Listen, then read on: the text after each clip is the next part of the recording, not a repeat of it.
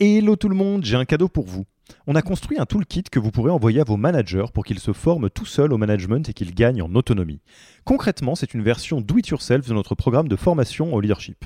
On a pris notre formation, on en a fait une version écrite sur Notion, une version vidéo avec plus de 9 heures de bonnes pratiques managériales et même une version podcast pour devenir super fort en management en faisant son running. Beaucoup de gens vendent ce genre de truc, nous on pense que ça doit être gratuit. Pour avoir accès à tous ces bonus, il vous suffit d'aller sur www.yaniro.co slash bonus, B-O-N-U-S, et on ne vous demandera même pas votre email. Sur ce, je vous laisse avec l'épisode du jour.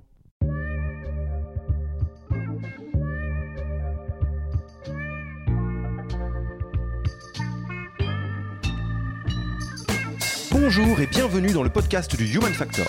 Je m'appelle Alexis Eve et tous les mercredis, je vais à la rencontre des startups les plus véloces pour rentrer en détail dans les bonnes pratiques RH qui leur permettent de faire du facteur humain un levier de croissance plutôt qu'un risque. Penser savoir euh, il y a 10 ans n'est plus valable aujourd'hui.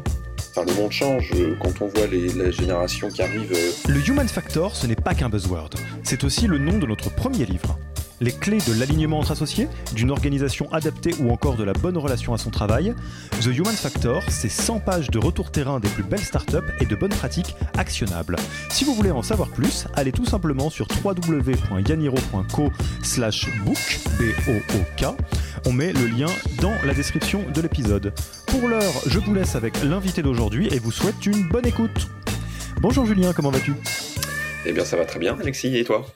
Eh ben écoute, ça va très bien. Euh, vendredi euh, après-midi en ta compagnie euh, pour les, les plus fidèles auditeurs des podcasts de Yaniro, euh, il et elle savent que tu es déjà passé. Tu nous avais fait un super épisode sur le rôle du, leader dans les phases de scale. On avait parlé un petit peu de lean management au sens large et, on, avait vraiment eu l'opportunité de, de, de, bah, d'apporter justement un bel éclairage là-dessus. Et aujourd'hui, Julien Rampil nous fait le plaisir de revenir sur le premier épisode d'un hors-série euh, qui, je l'espère, sera euh, passionnant, mais enfin, co- connaissant un petit peu Julien, en tout cas sur cet épisode, j'en doute pas du tout, euh, sur bah, qu'est-ce qui se passe dans la tête d'un serial entrepreneur sur les sujets people, les sujets RH. Euh, donc euh, Julien, euh, tu présenteras tout à l'heure, mais a eu l'occasion de, parcourir beaucoup d'aventures entrepreneuriales différentes, et forcément les sujets humains sont toujours présents, et c'est l'occasion, quelque part, notamment je pense aux, plutôt amoureux de la fonction RH qui nous écoutent ou aux primo-entrepreneurs qui nous écoutent, bah, de pouvoir revenir sur les sujets qui sont, selon nos amis serial entrepreneurs dont Julien, les plus importants. Donc tout ça pour dire que je te remercie beaucoup euh, d'avoir accepté notre invitation sur le podcast du Human Factor de Yaniro, que je suis ravi que tu sois la personne qui ouvre le bal de ce nouveau format et bah, que je vais tout simplement te laisser euh, te présenter en quelques mots pour celles et ceux qui euh, ne te connaissent pas. Donc évidemment, pas, pas la version Mathieu Stéphanie où on en a pour euh, 3h30 euh, en remontant de tes années collège, mais vu qu'il y a quand même pas mal de choses que tu as faites, je te laisse volontiers le micro, mon cher Julien. Euh, Merci, merci. Euh, alors, sans, oui, sans, sans remonter, moi je remonte quand même à avant Internet, donc euh, ça ne me rajeunit pas, mais moi j'ai commencé dans le papier, j'ai commencé dans les médias, euh, j'ai fait une école de journalisme, je voulais être journaliste, je me suis rendu compte que ça m'intéressait pas du tout et je suis passé du côté de la production. Euh, et en fait, à ce moment-là, je suis tombé dans un groupe euh, de presse euh, informatique euh, qui faisait, euh, qui lançait un site internet. On était le- parmi les trois premiers sites internet en France, donc en 97. Euh, ensuite, euh, la, société, on a fait un spin-off, c'est-à-dire qu'on est- on s'est séparé du papier. En 99, euh, société cotée en bourse, rachetée par des Américains. Euh, J'étais patron de la France, donc euh, VP France euh, et commerce Europe sur trois pays en Europe. Tout ça nous emmène en 2005 et en 2005, je, on est passé de moins 4 millions en EBITDA à plus 500 000 et quand on fait ça dans une boîte américaine, bah, on, a à peu près porte ouverte à, enfin on peut demander à peu près ce qu'on veut et moi j'ai demandé un exécutif MBA à HEC. Qui prenait deux ans, qui était en part-time, qui coûte très cher, et, et ça m'a totalement vrillé la tête. et, et donc, et, et, et après, je, je me suis rendu compte que je ne voulais plus être corporate boy. Donc là, ça a été un moment un peu difficile euh, parce que c'était quand même quelque chose que j'avais fait avec la boîte. Mais bref, j'ai, préparé mon, mon, départ pendant plus d'un an, un an et demi, avec une équipe qui est restée là pendant cinq ans. Et ensuite, euh, je suis passé côté donc startup. Et euh, c'est là où j'ai rencontré notamment Mathieu Stéphanie, puisqu'on a eu quelques. On salue s'il nous écoute. Hein. Salut. Voilà. Euh, et euh, monter euh, des boîtes, euh, notamment avec euh, avec Webedia, euh, sur, sur pas mal de projets, aider des amis entrepreneurs, comme j'étais entre les, les startups et le monde des médias, j'étais vice-président du Geste, donc qui rassemblait le monde, les échos, etc. Où et on salue aussi notre ami commun Philippe Janet. Et, et, c'est dans ce cadre-là, en fait, que j'ai aidé des gens à vendre des boîtes, j'ai aidé beaucoup de gens à faire, à, lancer des projets.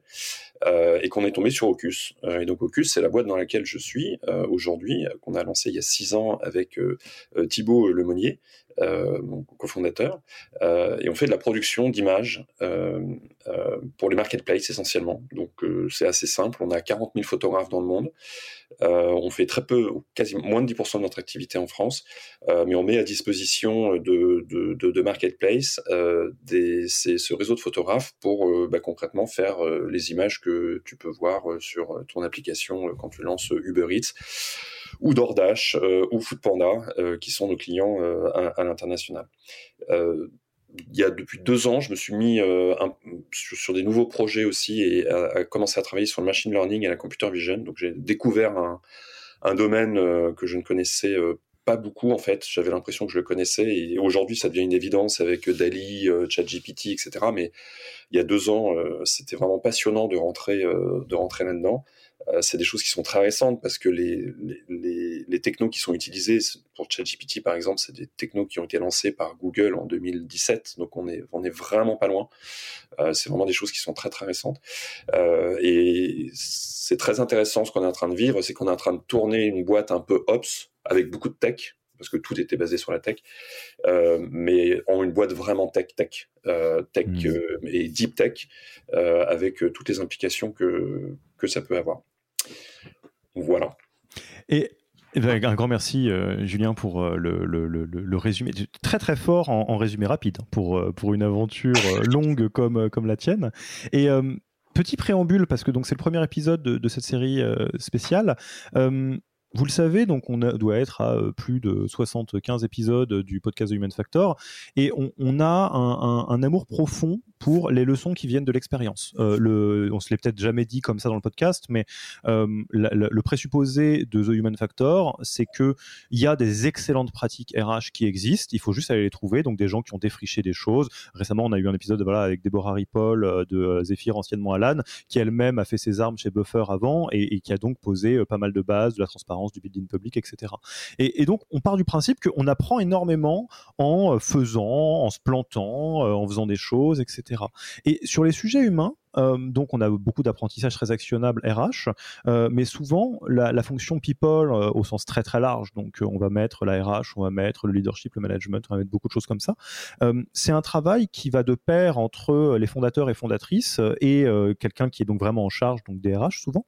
et on voulait pouvoir donner la parole et vous donner un peu un aperçu quelque part de ce qui se passe dans, dans les apprentissages RH de serial entrepreneurs, peut-être pour rendre encore plus simple le fait de travailler ensemble, peut-être pour nourrir aussi différemment les founders qui nous écoutent euh, d'apprentissage. Bref, quand on a euh, vécu plusieurs chapitres entrepreneuriaux, qu'on a eu l'occasion euh, de tester des choses, d'en gaufrer d'autres, j'imagine, ben, comment on se positionne par rapport à tout ce qui est people au sens large? Qu'est-ce qui est vachement important? Qu'est-ce qui est pas important? Qu'est-ce qui est plutôt de second plan? Qu'est-ce qui a l'air d'être bien mais qui en fait ne marche pas? Bref, dans la vie de Julien Jacob, à l'heure où on se parle, donc chapitre Ocus en 2023, euh, quels sont tes euh, apprentissages humains?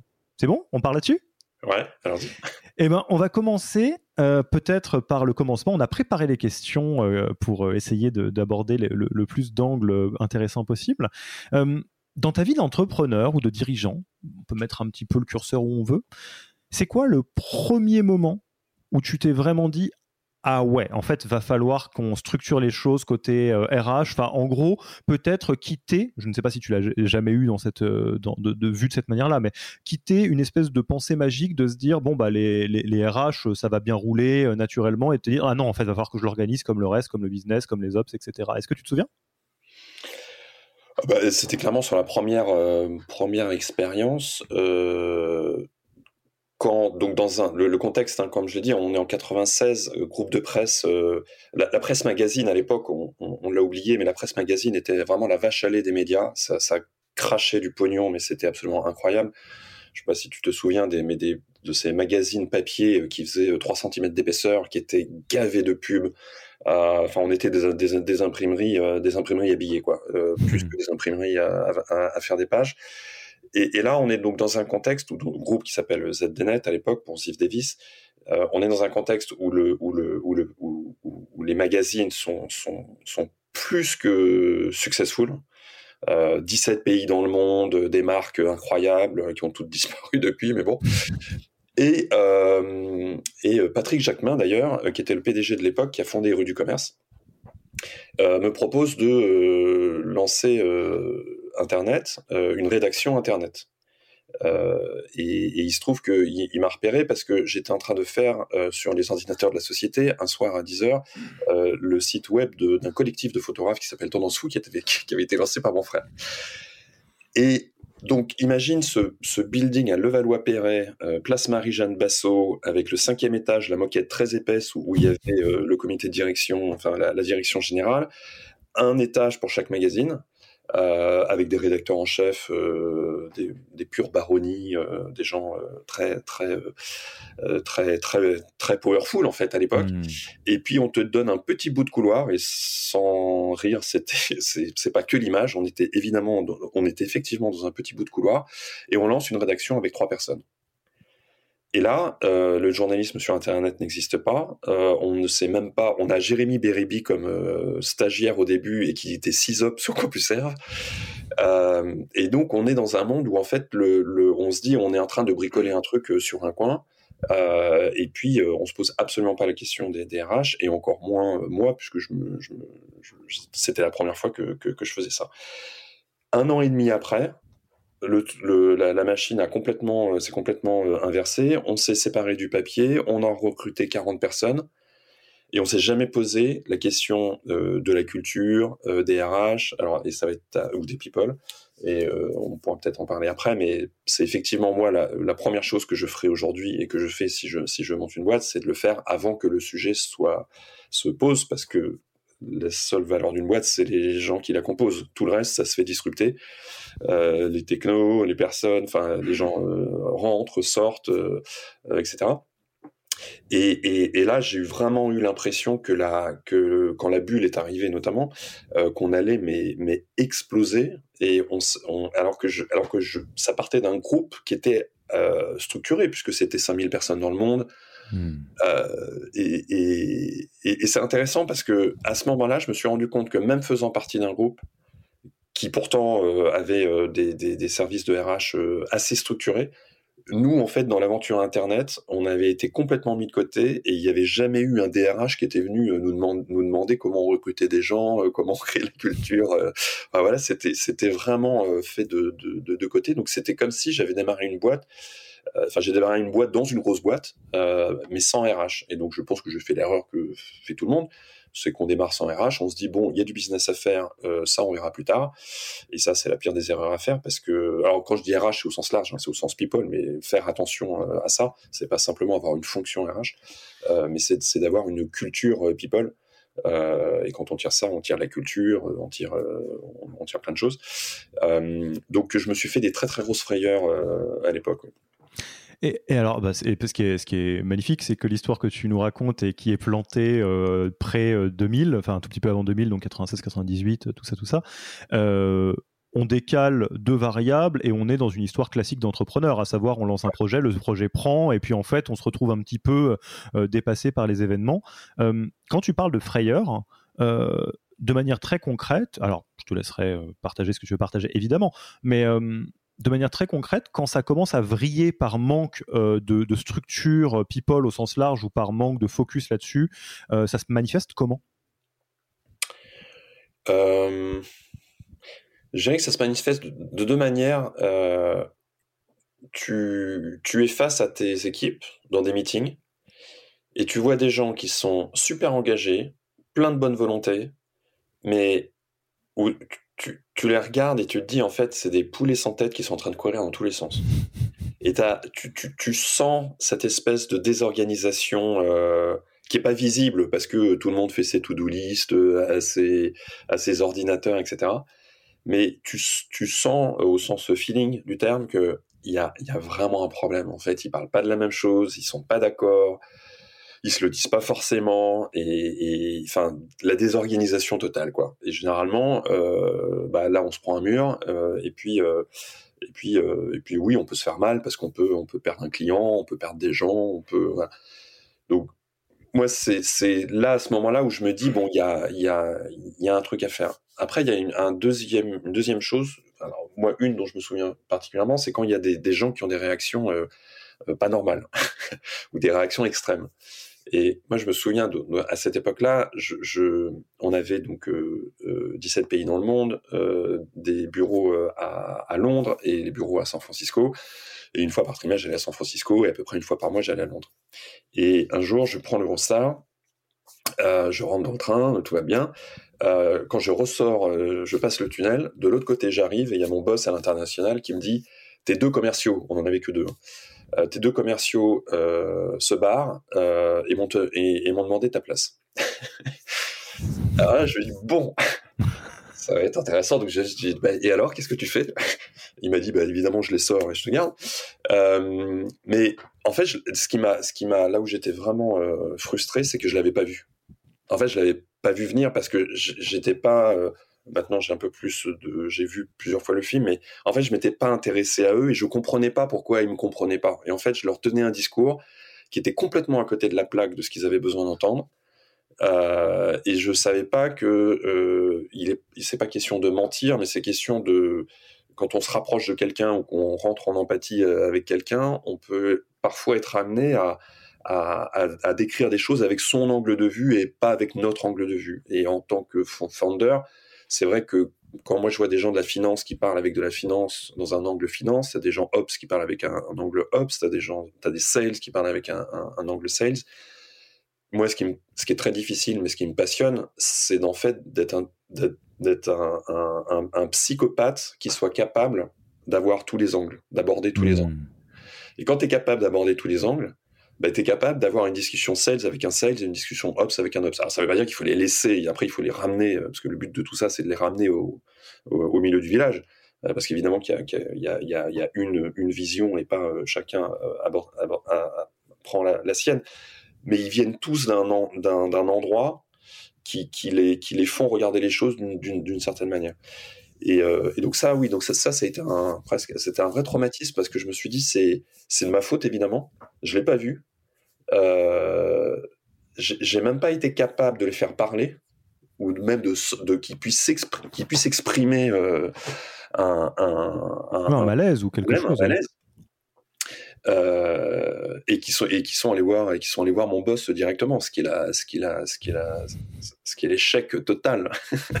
Dans un management d'équipe c'est quand l'équipe euh, passe euh, passe au dessus parce que parce que oui elle a pas elle, se sent pas écoutée et, voilà. Bon faut dire que c'était des les, les, commerciaux à l'époque aussi c'était des populations hein, pas évidentes mais mais malgré tout c'était c'était ma première grosse boulette et alors tu vois, pour faire un peu le parallèle avec des choses qu'on voit souvent, où je, serais très curieux d'ailleurs d'avoir ton, ton, avis de est-ce que toi aussi c'est des choses que tu vois beaucoup, parce que tu côtoies beaucoup d'entrepreneurs et de, de, primo-entrepreneurs peut-être. C'est. Euh, J'aime beaucoup l'exemple que tu présentes un peu de poulet sans tête, armée mexicaine, etc., mais avec la bienveillance et la, lucidité du fait que en face c'est des gens très bons. Euh, de te dire, bah, c'est incroyable, on a des gens très bons, euh, mais il y a de la perte de chaleur de, de, de cinglé, quoi, où il y y a quelque chose qui, qui, qui, ne fonctionne pas. Et c'est vrai que moi, dans des, choses que j'ai beaucoup observées euh, avec des entrepreneurs, encore une fois, notamment des primo-entrepreneurs, c'est euh, peut-être une, croyance très profonde et très optimiste que, vous ne voyez pas faire des R guillemets, mais ça va bien se passer. Alors qu'en réalité, plus la boîte grandit, plus il y a de monde, moins c'est naturel que ça se passe c'est pas bien ou pas bien, mais de manière organisée. Euh, c'est pas pour rien que euh, les, sports euh, se jouent jamais à plus que 15, parce qu'au-dessus de 15, on peut pas euh, s'organiser entre guillemets naturellement. On n'est pas prévu pour ça. Et, et effectivement, c'est, je trouve ça très intéressant. Et l'exemple que tu donnes sur tes deux commerciaux me, me parle beaucoup aussi, parce que je pense que tu en as rencontré aussi. Moi, j'en ai rencontré quelques-uns, mais il y a deux trois personnes qui vont peut-être avoir la, même prise de conscience que toi de te dire oups alors là il y a un truc euh, où j'ai loupé euh, la pierre de Rosette et je parlais clairement pas la langue de mes commerciaux il va falloir que j'en apprenne quelque chose mais il y a des moments de il y a des cas de figure dans lesquels certains entrepreneurs certains entrepreneurs vont pas avoir le soutien que, que toi tu as eu ou que tu aurais eu tout seul de toute façon de te dire bah ça c'est un comportement qui est il n'empêche inacceptable. Et donc, bon, bah oui, évidemment, les, commerciaux euh, sortent euh, de, là. Et je ne sais pas si toi, c'est quelque chose que tu as beaucoup observé, mais j'observe beaucoup d'entrepreneurs actuellement, qui est primo-entrepreneurs, qui, face à des comportements qui sont de manière dézoomée inacceptables, comme c'est le cas ici, là où on skip, mmh. enfin, on te passe au-dessus et on te dit ça serait bien qu'on vire Julien et qu'on prenne la place à. Bah, évidemment, on dit comme ça, c'est un petit peu. c'est pas, pas fou. J'ai déjà vu des entrepreneurs qui disent ok, mais alors comment on ouvre le dialogue, etc. Alors qu'en réalité, bah, le, le, le, le, truc est déjà cassé, quoi. Je, ne sais pas mm. si tu vois ce que je veux dire. Si, si, si, moi j'ai eu un autre cas, euh, la, la, la, seule, euh, la seule fois où j'ai où, j'ai vraiment euh, viré quelqu'un de, de, manière, enfin, sans aucune discussion, c'est quand quand quelqu'un dans l'équipe s'est pris à quelqu'un d'autre, mais de, de, de, manière physique. Euh, et avec un geste. Euh, alors, c'était à l'époque où il y avait des cendriers dans les bureaux, mais il a fait un geste, il a pris un cendrier et il a, il a fait semblant de, euh, de, de, prendre le cendrier et de, et de le mettre sur la tête du, du CTO de l'époque. Euh, et, j'ai eu le cas, je me suis dit, bon, c'est quoi ça? Euh, Je laisse passer, bon, allez, c'est pas grave, c'est une blague où en fait je laisse pas passer du tout. Et en fait on n'a pas du tout laissé passer. Et il se trouvait que c'était un membre du, euh, c'était un délégué syndical. Euh, je suis allé devant les prud'hommes. Euh, J'y suis allé moi-même. J'ai expliqué ce qui s'était passé. Et il a été licencié pour faute grave. Mmh.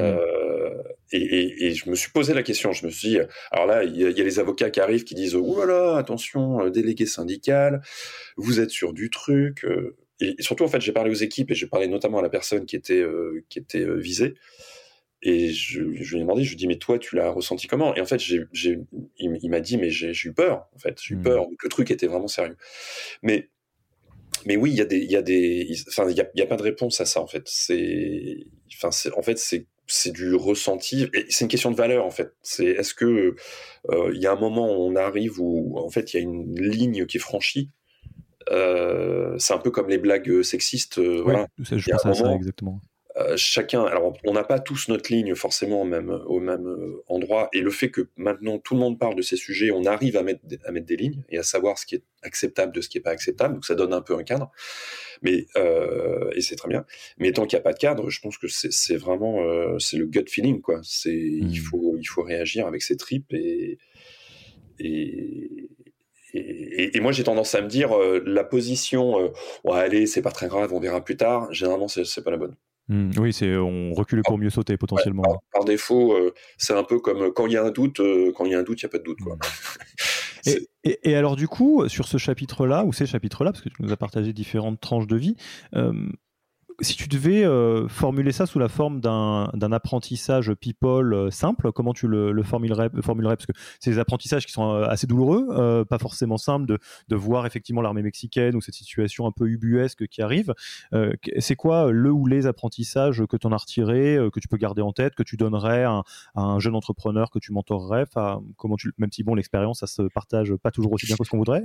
Bah, c'est ce que j'allais dire, c'est que la, ma réponse ne va pas être satisfaisante, mais l'apprentissage, c'est que euh, c'est qu'on apprend en permanence et que donc euh, que donc il n'y a pas de règles, euh, que ce qu'on pensait savoir il y a dix ans n'est plus valable aujourd'hui.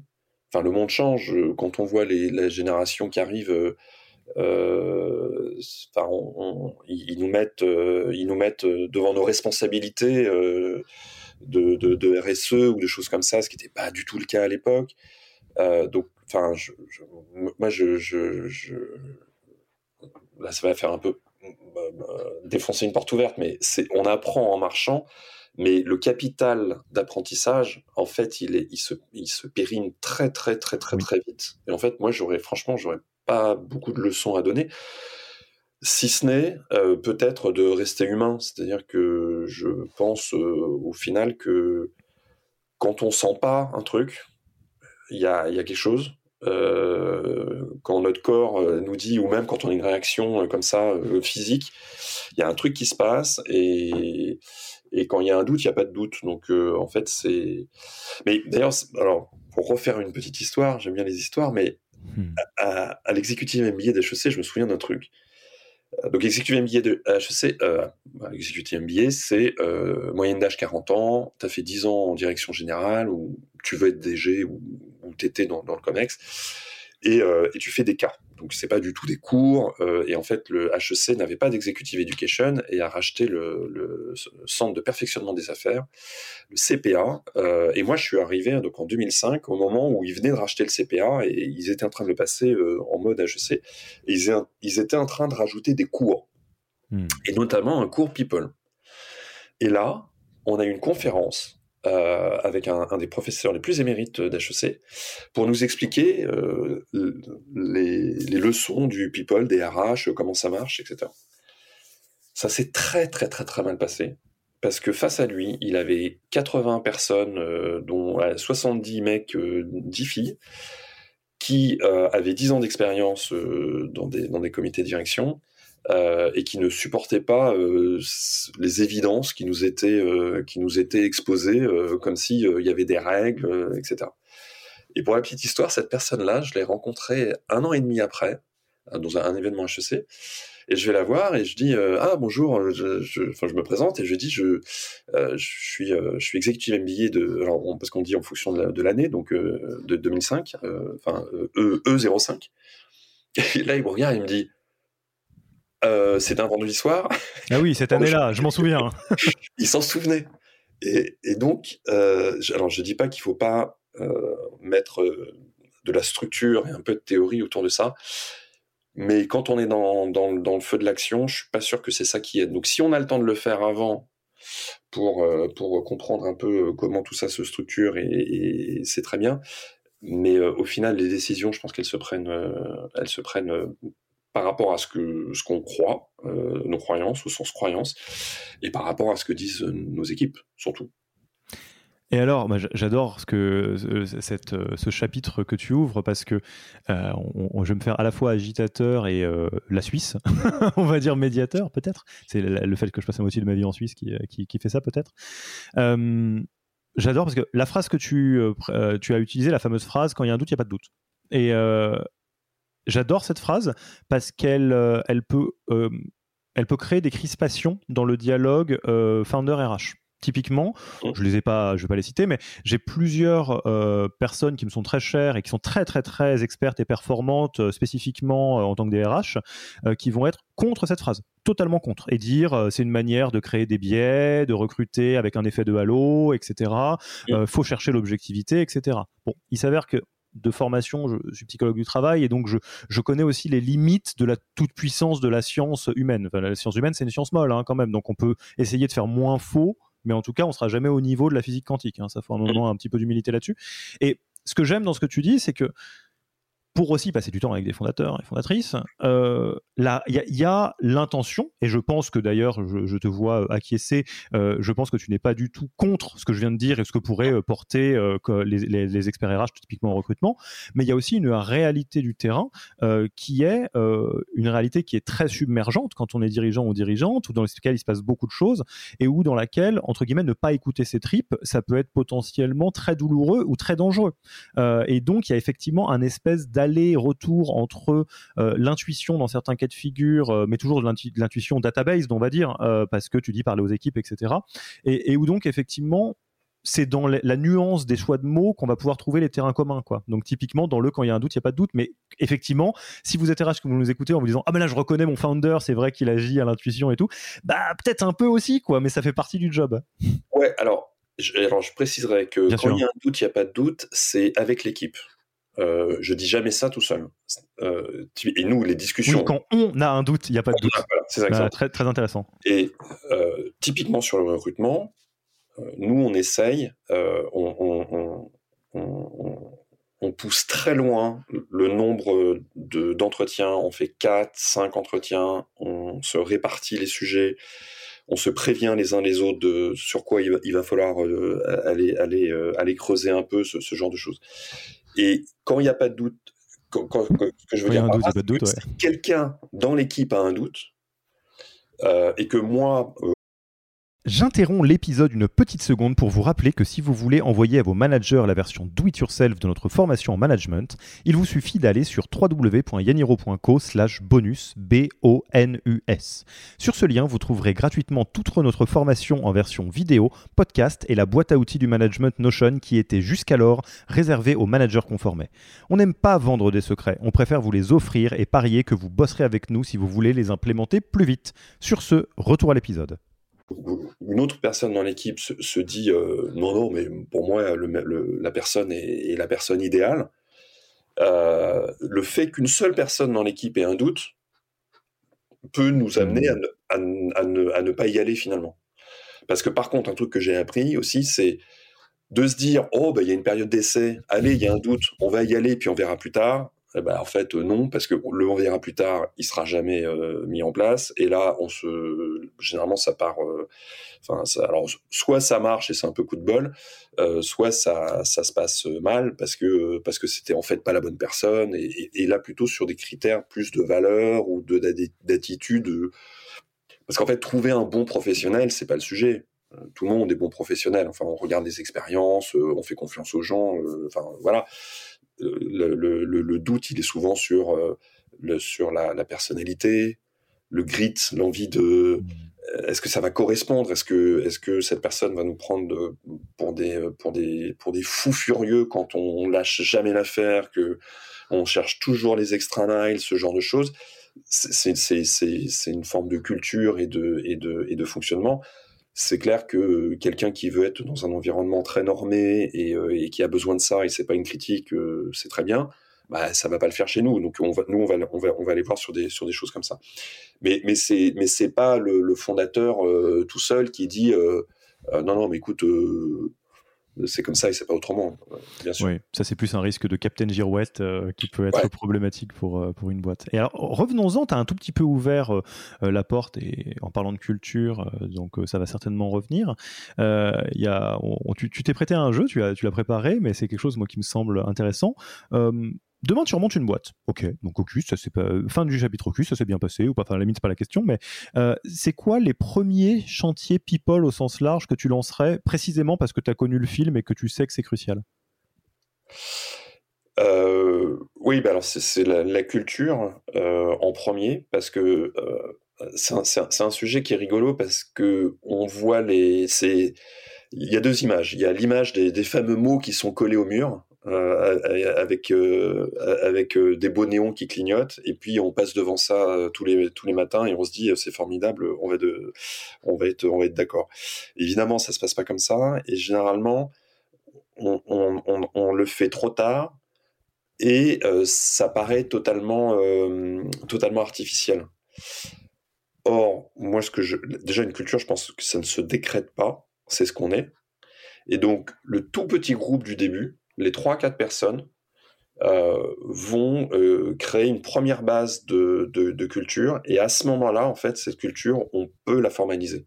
Alors, on n'a pas besoin de la mettre au mur, mais on peut se mettre d'accord sur le fait que euh, ce, qui nous fait kiffer, on va dire, là où on, a envie d'aller, comment on a envie d'aller, c'est quoi les, les, les vertus qu'on veut avoir, c'est quoi les valeurs? Déjà, si on fait valeurs et vertus, ce qu'on a fait euh, chez Ocus, euh, on, a fait ça, euh, nous on a commencé à peut-être deuxième année, troisième année. je considère que c'était déjà trop tard. Euh, on aurait dû le faire avant. Et donc, euh, si je montais quelque chose aujourd'hui, maintenant, c'est, enfin, ce que je ferais. Et surtout, c'est un peu l'image des fondateurs américains qui disent pour, euh, ou des cofondeurs qui disent pour savoir si je veux faire un business avec quelqu'un, je vais prendre la, la 101, je vais faire New York, San Francisco, et au bout de 7000 km, je sais plus combien de kilomètres il y a, je vais savoir si j'ai envie de monter une boîte avec ce gars-là ou pas, ou cette fille-là. Et, moi, oui, une des premières choses que je ferais, c'est de, de, se mettre d'accord sur un papier en se disant, euh, euh, en fait, c'est quoi la valeur, les, les, la, la, valeur qu'on a envie de, les valeurs qu'on a envie de créer, en fait. Hmm. Et qu'on se mette d'accord déjà sur euh, là-dessus. Et en fait, c'est vrai que généralement, ça peut se faire de manière assez naturelle parce que des gens qui au début se mettent à trois ou quatre, qui, comme tout début de boîte, ne sont pas payés, ont un job à côté. c'est toujours des, donc il y a, besoin d'une motivation un peu un peu extrême. ça se fait ça se fait naturellement, mais à la cinquième personne, ça peut commencer, ça peut commencer à, poser un problème. Donc ça, ouais, ça, moi c'est ce que je, ferai en premier. Et le deuxième, c'est le, recrutement. On en a un peu parlé. Euh, au début, je pense qu'on recrute mal parce qu'on a, on a besoin de gens, on n'est pas trop regardant euh, et fait, on fait pas mal de dégâts. Euh, parce qu'un mauvais recrutement, pour moi, c'est un, un, dégât. C'est un dégât humain pour la personne qui a été recrutée parce que généralement, c'est pas de sa faute. Euh, je parle pas des gens qui sont compétents. Euh, normalement, on fait un recrutement, on recrute des gens qui sont compétents. Mais en tout cas, un recrutement qui se passe mal avec quelqu'un qui, qui, qui, est compétent, c'est parce que en fait, euh, bah, pas d'alignement sur les valeurs, pas d'accord sur sur là où on veut aller. et ça, c'est notre responsabilité en tant qu'employeur. et puis et puis ça fait des dégâts aussi dans, pour, pour la boîte parce que c'est du temps perdu, c'est c'est d'argent. voilà. Donc le, le un process de recrutement en béton armé euh, c'est hyper important. Et, la troisième chose, qui sont un peu liées au, à la première chose, mais c'est de, de, choisir un framework et de s'y tenir. Euh, un des trucs que j'ai appris à HEC, c'est de se mettre d'accord sur les termes. Euh, ça a une valeur énorme. Un, un, un, segment HEC, ça veut dire un truc très précis. À l'ESSEC, ça veut dire un, truc à peu près pareil, mais pas exactement pareil. Et, alors nous, je ne vais pas revenir sur le lean, nous on, avait, on a choisi le lean management, euh, mais c'est en fait se mettre d'accord sur des principes de base, euh, sur le principe que en fait une boîte c'est plein de, de, misconceptions et en fait on va on, une boîte qui réussit c'est une boîte où les gens apprennent et on va aider les équipes à apprendre et à combattre leurs misconceptions avec un raisonnement scientifique. Euh, c'est le principe du, du lean de base. Et le deuxième, c'est le problème, c'est les fondateurs.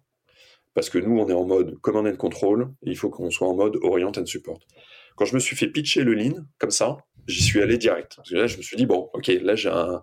Et après, il y a il y a le TPS, il y a une maison, il y a un framework, il y a des mots, il y a des, il y a des, il y a, des choses très précises et des, et des concepts très précis. Alors, on n'est pas obligé d'aller sur le lean, mais même un bouquin qu'on a, qu'on a utilisé récemment, euh, Five Dysfunctions of a Team, je sais pas si tu connais, qui, qui, décrit ça, qui décrit en fait un, un, comex euh, qui se passe très mal, une boîte euh, qui, qui va très mal à cause de son comex.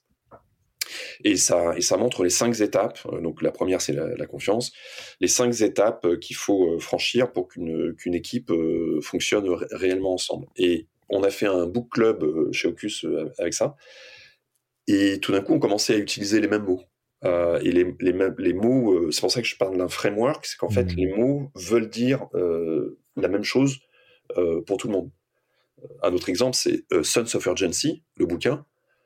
Je, je, sais, enfin, quand chez nous, parce qu'on a aussi lu ce bouquin, enfin, toute la boîte a lu ce bouquin, quand chez nous, quelqu'un dit Sons of Urgency chez Ocus, euh, c'est pas le mot, euh, le sens de l'urgence ce dont on parle. C'est ce qui est décrit dans le bouquin et il y a tous les trucs, les, trucs, oui, qui permettent de, de, de bien choisir ses combats, quoi.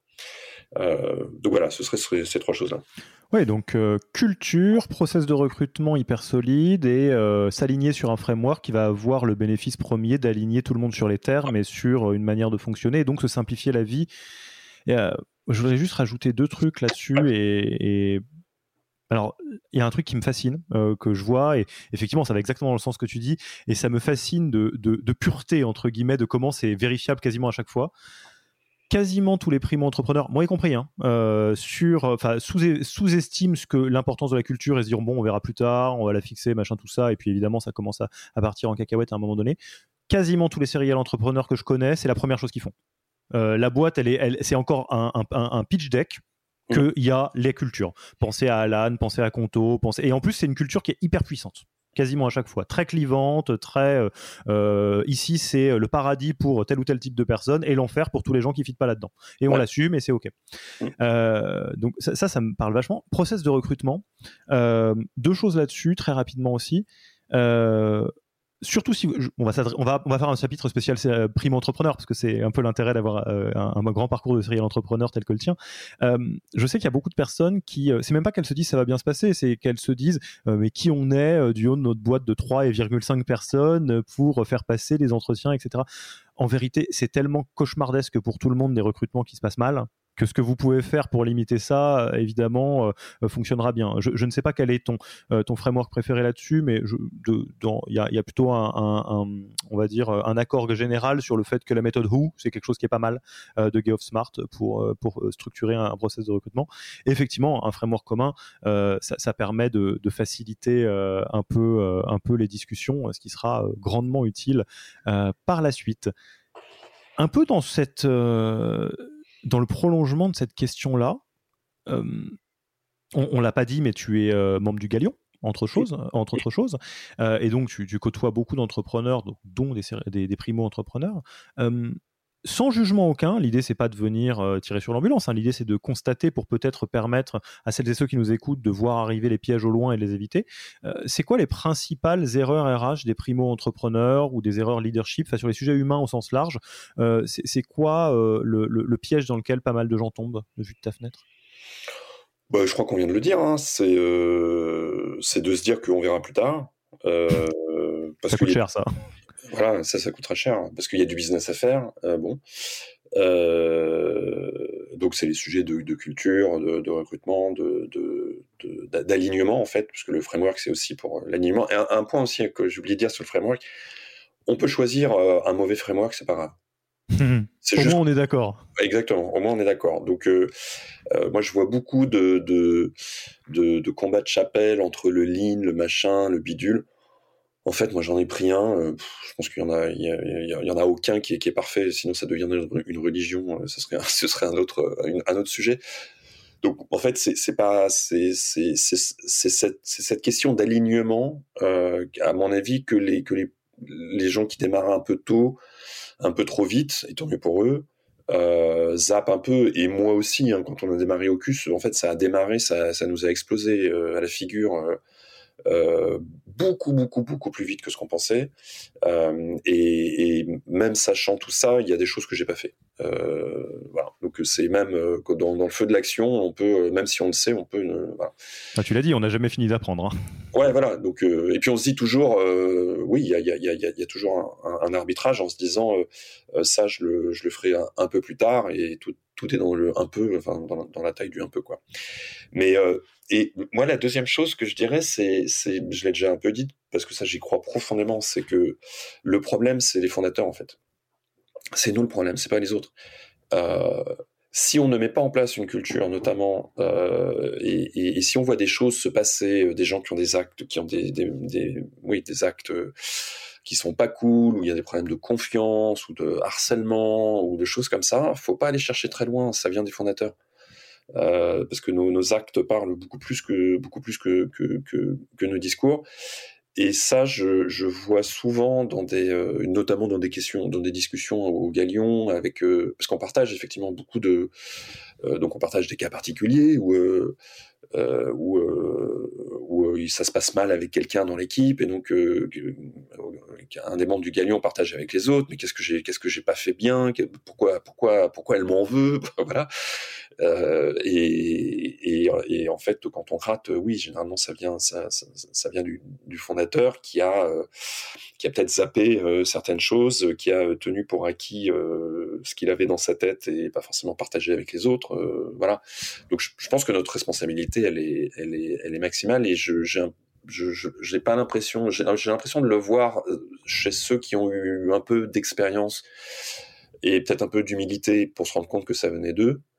Euh, quand on est euh, au tout début, c'est peut-être la partie qui manque un peu. Donc je, je mettrais peut-être un peu d'humilité, un peu plus d'humilité.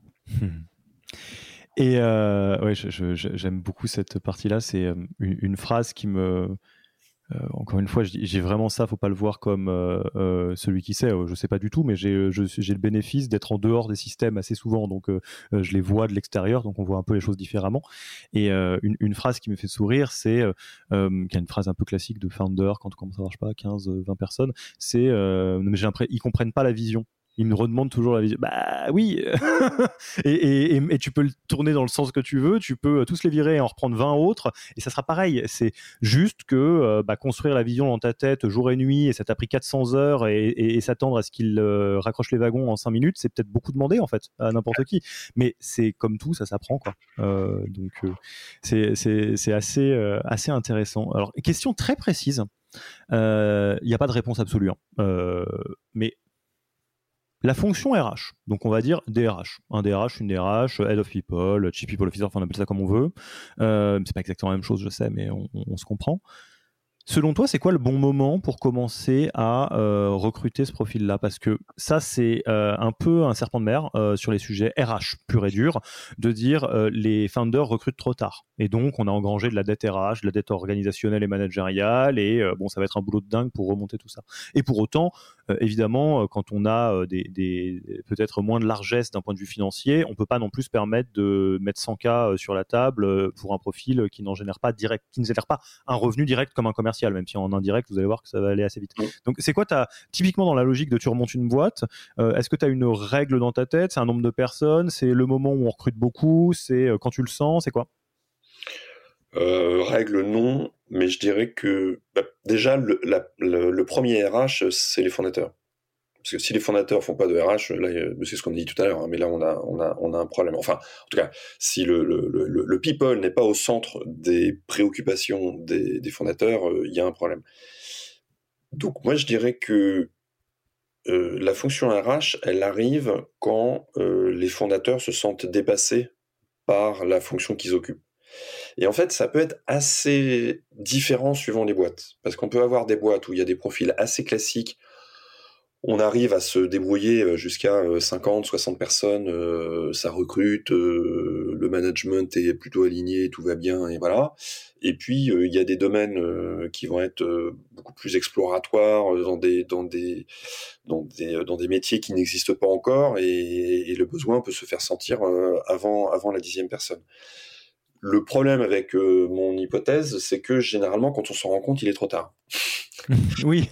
voilà. Donc, euh, mais j'ai pas de solution à ça, si, ce n'est de se dire que avant de se sentir dépassé, alors il faut euh, il faut chercher une, une, personne euh, au, RH.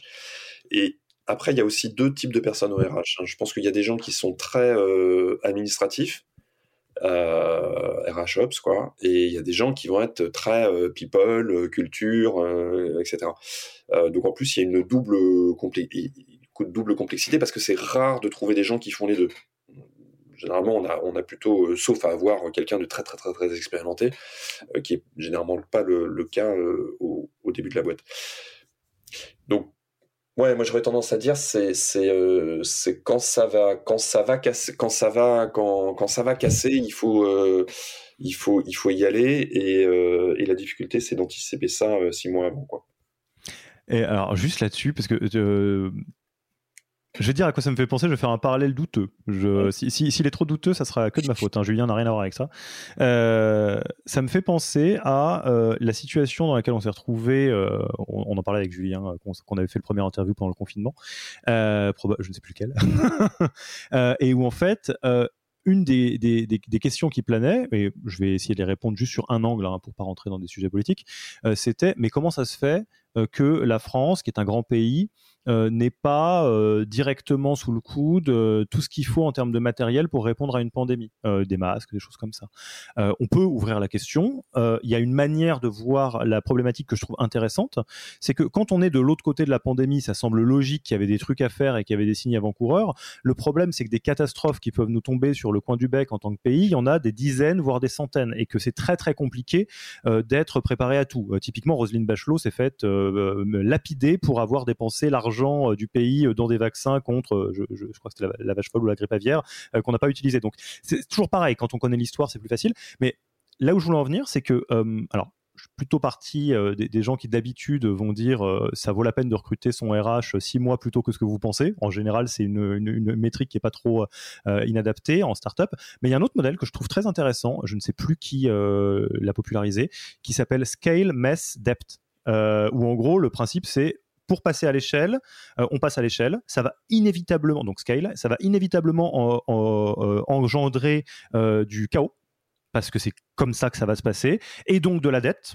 Et donc, ça, on rentre dans une phase dans laquelle il faut payer sa dette d'une manière ou d'une autre pour pouvoir rescaler et que quelque part, euh, ça fait un peu partie inhérente du modèle. Donc, c'est un peu ce que j'entends dans ce que tu dis de, de dire il y a un moment donné où le truc va casser euh, et alors, il faut faire attention sur les sujets humains, évidemment, mais euh, on peut aussi se dire qu'on embrasse ce modèle et, ne pas s'illusionner en disant la croissance sans chaos sur les entreprises, c'est pas forcément possible, en fait.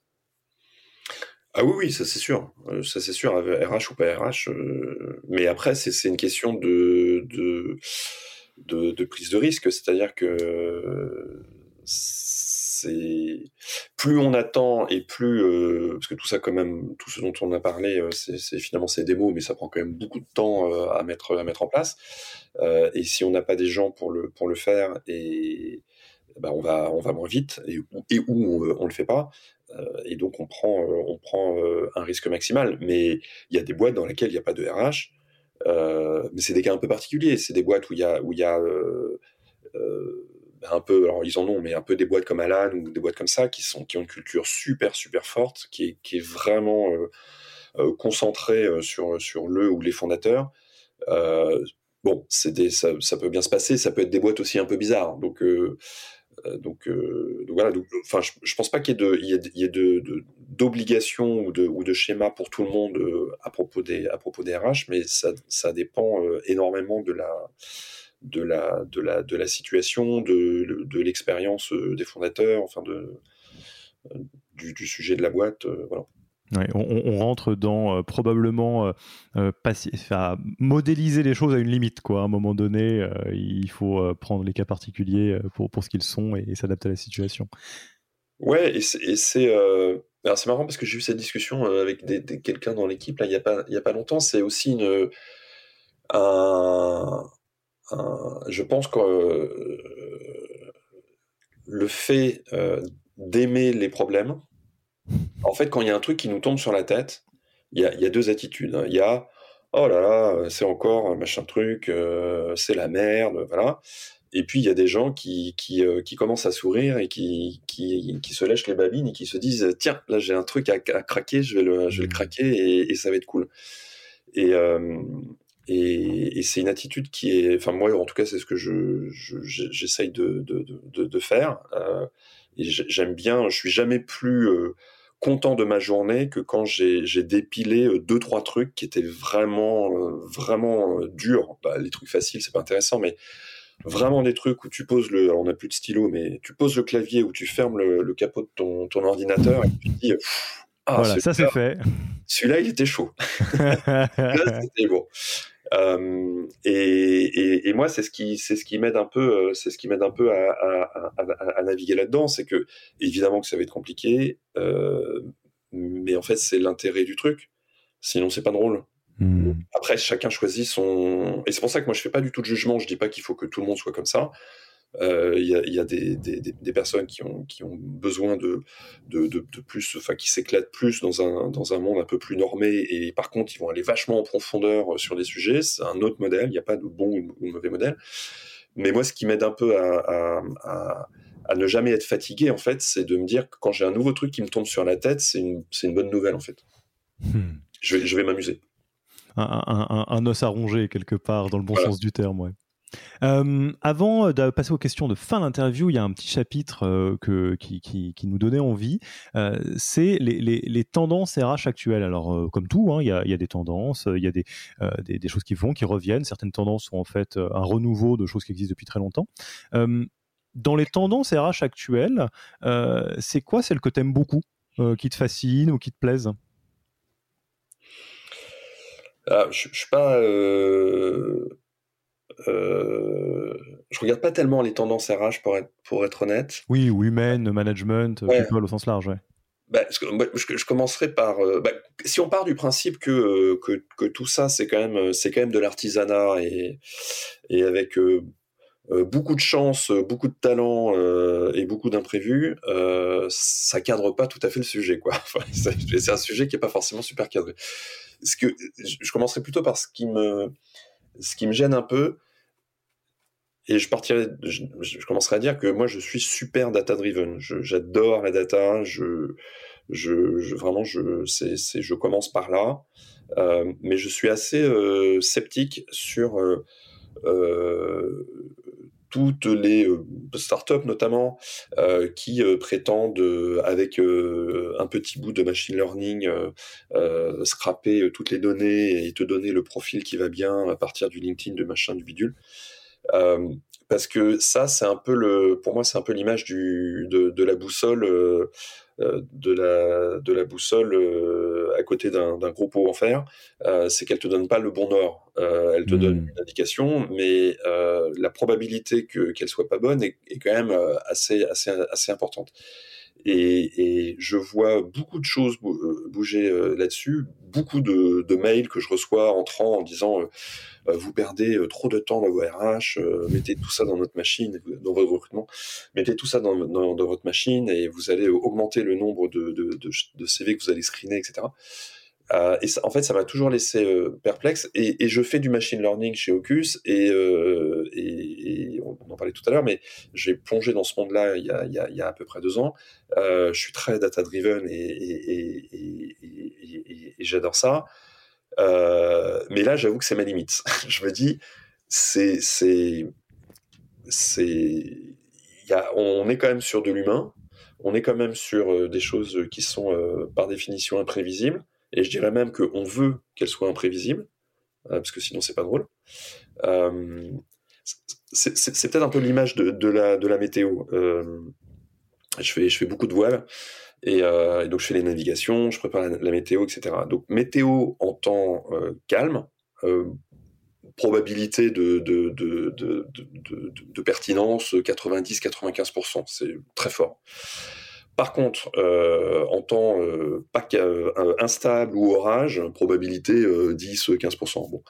En fait, elle sert à quoi la météo? Elle sert à y aller, à pas se mettre au carton quand même, parce que si, ça nous dit que ça va, ça va devenir vraiment mauvais, il faut évidemment pas y aller. Mais une fois qu'on est parti, tout change. Et que moi, c'est l'image que je garde aussi là-dedans dans les boîtes, c'est qu'en fait, le fait de préparer la météo, ça m'évite de, de, se faire mal dès le départ, et ça me donne une avance sur prévoir la route qu'il va falloir changer au moment où la météo qui n'était pas prévue comme elle était prévue change, parce que comme on a dans le schéma mental, on, sait, euh, on, a, on, a, on a vu l'évolution, et donc on est capable de, de, de, prendre des décisions assez rapidement sans, euh, sans, sans, trop flipper. Mais aucun ordinateur dans le monde n'est capable de prévoir la météo. Et d'ailleurs, tous les, tous les scientifiques disent qu'ils ne seront jamais capables de prévoir la météo. C'est même pas un but. Et machine learning ou deep blue, tout ce que tout ce qu'on veut, par définition, ça sera toujours instable. Et j'ai un peu la, même image sur, sur ces outils-là. En fait, par définition, l'humain est instable. Donc pourquoi essayer d'aller chercher un truc qui va, qui va la phrase est facile, le faire rentrer dans des cases? Euh, J'avoue que ça me laisse perplexe. Je ne vais, pas euh, faire une ouverture trop grande là-dessus, mais je soupçonne, alors euh, je ne passe pas ma vie avec des VC, que le IA enfin l'IA en général, devient le nouveau modèle par abonnement. En gros, que des fois, entre 2010 et 2020 et peut-être même euh, avant, euh, il y a eu des trucs dans lesquels on voyait bien que le modèle d'abonnement était euh, forcé euh, dans des boîtes parce qu'on sait très bien que d'un point de vue euh, scalabilité, c'est vachement mieux euh, d'avoir des clients qu'on garde. Donc ça donnait des trucs du genre bon bah tu vends ce truc là en one shot, est-ce que tu peux le rendre par abo? Bah je sais pas, ça a pas l'air très logique. Ouais non bah fais-le quand même. et donc ça donnait un peu des trucs un peu bizarres. L'IA, j'ai l'impression qu'on rentre un peu là-dedans aussi. Ou des fois non mais ta boîte tu peux pas mettre de l'IA dedans? Bah je sais pas, on peut essayer mais bon des fois effectivement ça a ses limites. Mais évidemment on va pas jeter le bébé avec l'eau du bain. la météo c'est pas sûr à 100% mais c'est mieux que de pas la regarder quoi, comme tu le mmh. disais. Euh, et du coup, c'est quoi les, tendances que tu aimes bien? Ouais, je te dis, j'ai pas vraiment de, c'est pas, euh, je suis pas assez sur le sujet pour euh, pour pour pour les voir. Je, reste, enfin, c'est peut-être c'est peut-être mon côté paysan breton, mais je, reste assez pragmatique sur le sujet. Enfin, comme je l'ai dit, en fait, c'est un, un, sujet qu'on apprend en marchant sur le chemin sur lequel on est. Euh, et, autant je, lis euh, beaucoup de bouquins, enfin de, bouquins que, de business euh, qui, touchent à ces, à ces sujets-là, euh, mais c'est pas des tendances RH en tant que telles, quoi. Ok. petit mot de la fin avant qu'on passe aux, questions traditionnelles de fin d'interview. si tu avais un message à passer euh, à des euh, entrepreneurs qui euh, se lancent sur les sujets people, quel serait-il? Quel serait ce message? Et comme ça, ça te laisse le temps de réfléchir au premier message pendant que je fais une phrase un peu longue.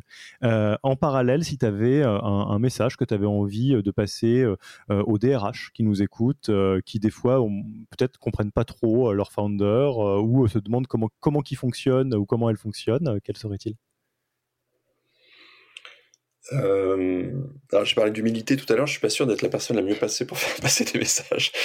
Mais euh, ah oui, ça n'engage que toi. C'est pas la parole d'évangile, hein, évidemment. Euh, mais non, mais je, je, ça va être encore frustrant. Mais je pense qu'il y a un truc qu'on, il y a un truc qui ne s'achète pas, c'est qui ne s'apprend pas, c'est l'expérience. Alors c'est dommage, hein, parce que si on, si on, celui qui va réussir à, à vendre ça, il, il va, ça, ça va être formidable. Et, en fait, euh, sur toutes ces, problématiques-là, euh, moi, je, pense qu'il y a une seule... Euh, avoir l'expérience et avoir vu le film, c'est un avantage, mais c'est aussi un inconvénient parce que on rajoute nos, nos, biais de confirmation à tous les étages. Donc, c'est pas du tout une garantie que ça va bien se passer. Et d'ailleurs, quand on regarde les séries entrepreneurs, euh, c'est pas euh, c'est pas parce que les, ils ont fait une boîte qui a réussi que les autres boîtes elles vont réussir hein, pas du tout. Euh, donc euh, c'est pas gage c'est pas du tout gage de d'un savoir qui permettrait euh, de d'opérer tout ça. Et, et, donc en fait moi je pense que c'est ce que j'ai fait assez longtemps en faisant que je continue à faire en faisant du mentoring c'est c'est en fait de laisser une porte ouverte à quelqu'un et en disant bah, si tu poses une problème sur une question pardon sur un problème euh, on s'en parle et je te dirai euh, ce que je pense à ce moment-là. Et surtout, le prends pas comme un, comme un, comme une règle, euh, mais prends-le comme un, comme une, comme quelqu'un qui, comme quelque chose qui va alimenter ta réflexion. donc c'est un peu, encore une fois, je, conçois que ce soit un peu frustrant, mais pour moi, c'est un peu, il n'y a pas de règle. Et, par contre, s'entourer de gens qui vont euh, te faire prendre, euh, te faire prendre du recul, euh, aborder les, les, les, les, problématiques euh, par un autre angle, comme on, on l'a dit au début, euh, ça, ça, ça c'est extrêmement riche. Hmm. Mais, mais ça doit être quasiment au cas par cas. Quoi. Ouais. Bon, entourez-vous. C'est probablement ouais, un message qui est simple mentor, coach, père, le galion. Enfin, il y a plein de trucs très bien. Hein. Ok. Euh, écoute, on va passer tranquillement à la fin de l'interview.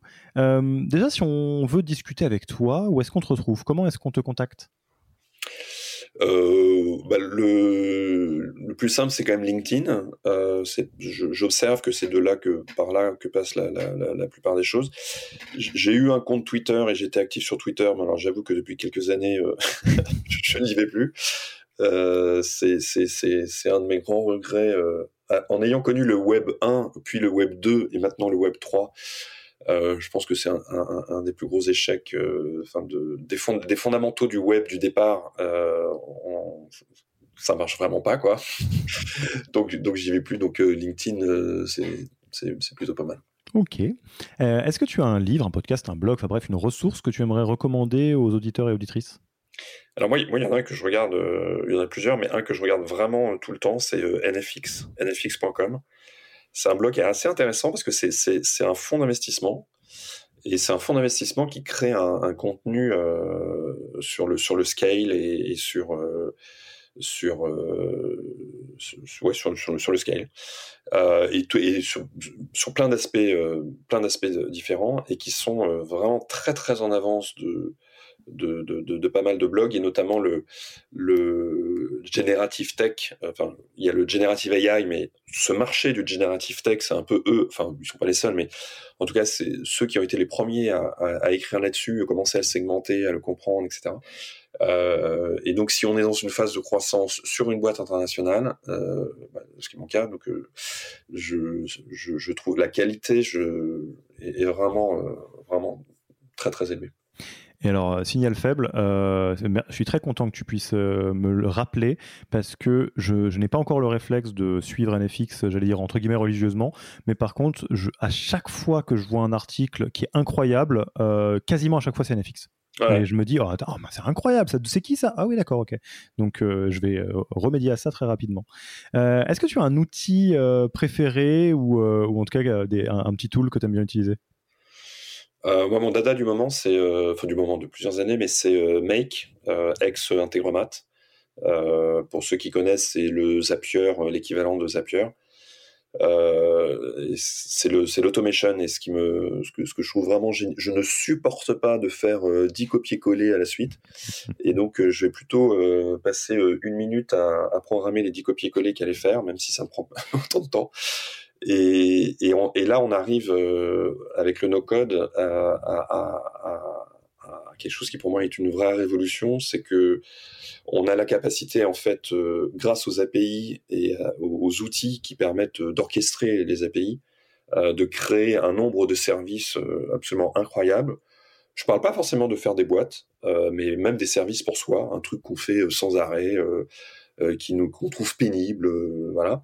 et je, je, trouve cet outil génial parce qu'en fait on peut le connecter avec des éléments qui sont dans une spreadsheet. ça peut euh, publier euh, un tweet, euh, ça peut lire un article, ça peut faire un résumé. en plus, ça se connecte avec OpenAI. Donc ça peut demander à ChatGPT de, de, faire un, un, petit résumé en, en, moins de 200 signes pour Twitter et répondre aux, aux tweetos derrière. Et je, je, je, suis vraiment fasciné par ce, par ce nouveau monde là qui, qui s'ouvre, euh, qui à mon avis va, va libérer des énergies de créativité absolument incroyables.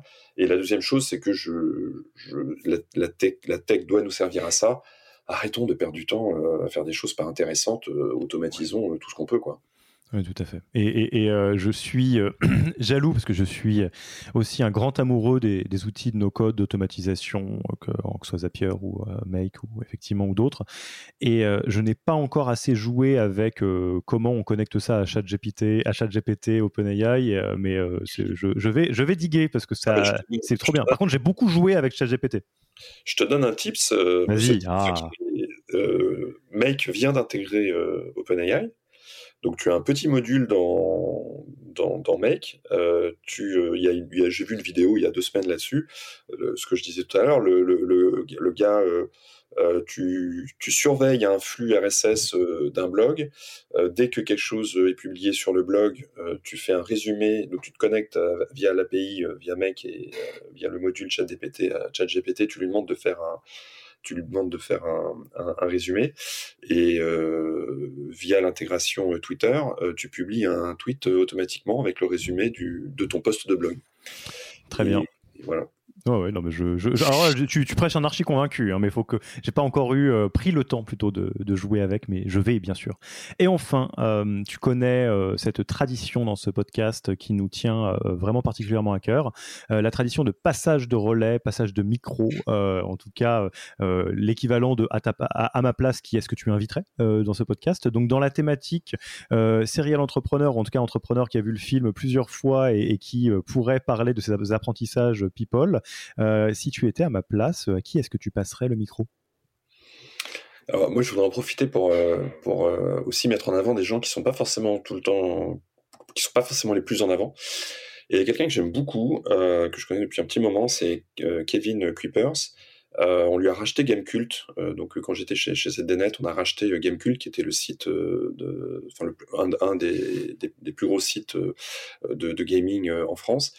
il a ensuite lancé Sens Critique, qui était un super projet aussi dans, dans, la, dans, le mode aussi communautaire culture. ensuite, il est passé par Daphne, donc fonds d'investissement, et maintenant il est au Galion sur le fonds galion.exe. Et, euh, je trouve que c'est quelqu'un qui a, une. Enfin, c'est toujours hyper intéressant de discuter avec lui. Euh, il a un vrai sens critique. c'est pas Euh, et voilà, et c'est quelqu'un que j'aime beaucoup et je pense qu'il pourrait apporter, il pourrait dire des choses intéressantes. Kevin, donc de deux choses l'une, au moment de penser à, la personne, entre guillemets, euh, à qui passer le micro, euh, eh ben Julien pense à toi. Donc si ce n'est pas un beau témoignage public, je ne sais pas ce que c'est. Et d'autre part, tu es évidemment le bienvenu sur ce podcast. Julien laissera le micro et le casque en partant et euh, tu peux reprendre le micro à l'envie. Tu es le bienvenu. Écoute, Julien, c'était un plaisir. Je te remercie d'avoir répondu présent pour inaugurer ce nouveau format chez nous. C'était vraiment un plaisir de revoir un peu tous tes apprentissages sur les différents chapitres de ta vie entrepreneuriale. Et puis, bah, vu que tu es déjà passé, j'ai envie de te dire presque à bientôt, à la, à la, prochaine. On trouvera bien une manière de recréer des échanges. Mais en tout cas, un grand merci pour ton temps. Eh ben, merci beaucoup, c'était toujours très agréable. Merci d'avoir écouté cet épisode. S'il vous a plu et que vous ne voulez rater aucun nouvel épisode, abonnez-vous à la newsletter en allant sur le site www.yaniro.co. Et à mercredi prochain pour le prochain épisode. Merci d'avoir écouté cet épisode. Petit rappel, si ce n'est pas encore fait, pour accéder à notre formation au management dans sa version gratuite, il vous suffit d'aller sur www.yaniro.co bonus, B-O-N-U-S. Vous y trouverez gratuitement toute notre formation en version vidéo podcast et la boîte à outils des meilleures pratiques du management dans un Notion récapitulatif. Et on ne vous demandera même pas votre email. Profitez bien de cette formation gratuite, envoyez-la à tous vos managers et à mercredi prochain pour un prochain épisode.